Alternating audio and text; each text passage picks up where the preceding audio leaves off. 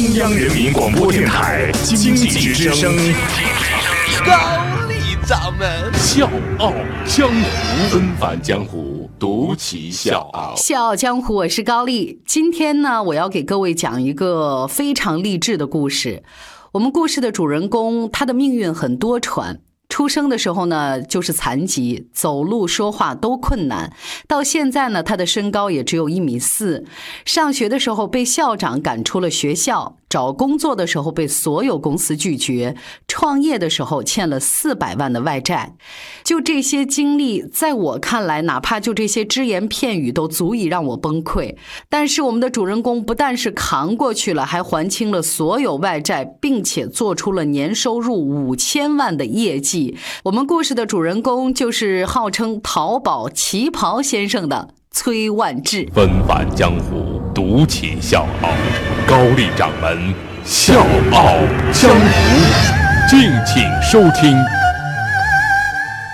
一九七六年，崔万志出生在安徽肥东县的一个农民家庭。从他出生的那一刻开始，厄运就降临在他的头上。崔万志出生的时候呢，脚先出来，头被卡在里面，一连几个小时都是这样。好不容易出生了，但是没有呼吸，所以赤脚医生呢就只能提着他的腿，头朝下使劲的抖，就这么抖了好久，崔万志才有了呼吸。因为大脑长期缺氧，崔万志从一出生就落下了终生残疾，表情痴傻，到五岁的时候才学会走路，歪歪斜斜。九岁的时候，崔万志上了小学，他们家到学校呢只有五百米的路程，别人呢几分钟可能就走完了，但是崔万志走完这段路需要半个小时。路上呢有那么一条沟。别人一步就跨过去，但是崔万志做不到。他不想爸爸妈妈每天都送他上学，所以他就蹲下来，爬下去，再爬上来。就这样，他整整爬了五年。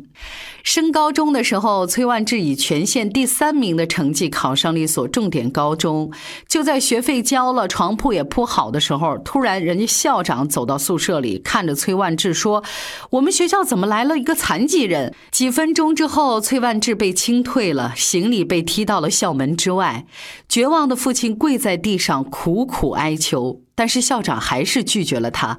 校长说：“就算你考上大学，也没有大学肯要你。你看，你还耽误我一个名额。”当时的崔万志不像父亲那么绝望，他更多的念头是恨。他恨命运，恨所有，恨为什么老天爷对他这么不公平。但是父亲对他说：“没有为啥，抱怨没有用，一切靠自己。”之后，崔万志去了一所普通的高中，他成为那所学校第一个考上本科的人，而且还是当时“二幺幺”工程之一的石河子大学。一九九九年，崔万志毕业回到合肥找工作。从七月到九月，三个月的时间，投了两百多份的简历。因为身体的残缺，没有一家企业肯要他。有一次呢，他去招聘市场，天还没亮，他是第一个去的，排在第一个。结果面试的人来了之后呢，就看着他不耐烦地说：“你你快走快走啊，别挡着人家后面的人。”其实这样的经历已经不止一次了。从小到大，崔万志经常被人歧视，甚至被人侮辱。父亲说过：“抱怨没有用，一切靠自己。”这句话一直鼓励着崔万志。于是，崔万志做了这么一个决定：上了四年大学，既然我不能就业，那我就创业吧。就在那个九月，相信天无绝人之路的崔万志，揣着到处借来的一点本钱，走进了城隍庙小商品市场，开始了他摆摊的小商贩的生活。在摆摊的同时，经过几个月的观察，崔万志发现，在合肥商校附近成排的小商店当中，缺少一种在当时非常流行的租书店。一九九九年十二月，崔万志管亲戚借了一部分的资金，再加上自己摆地摊三个月的收入，他开了一家租书店。就这样，崔万志的书店和他的人生都在摸索当中不断前行。在接下来的两年时间里，他还开过百货店，办过画吧。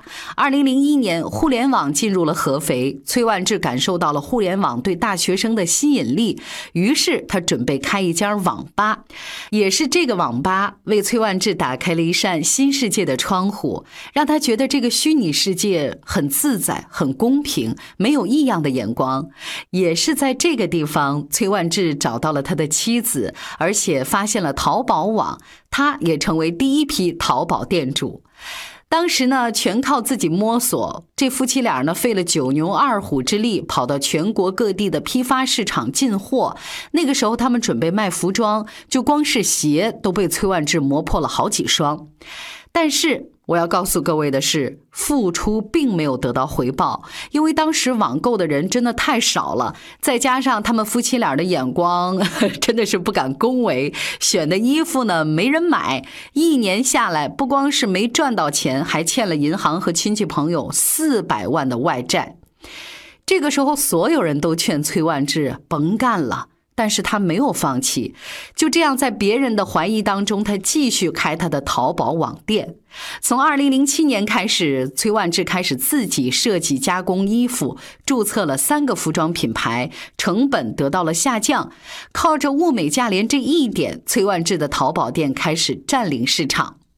到了二零一二年，国内呢开始流行穿旗袍。崔万志就发现，虽然旗袍市场不怎么好，但是呢需求量也很大，所以呢他就决定做旗袍生意。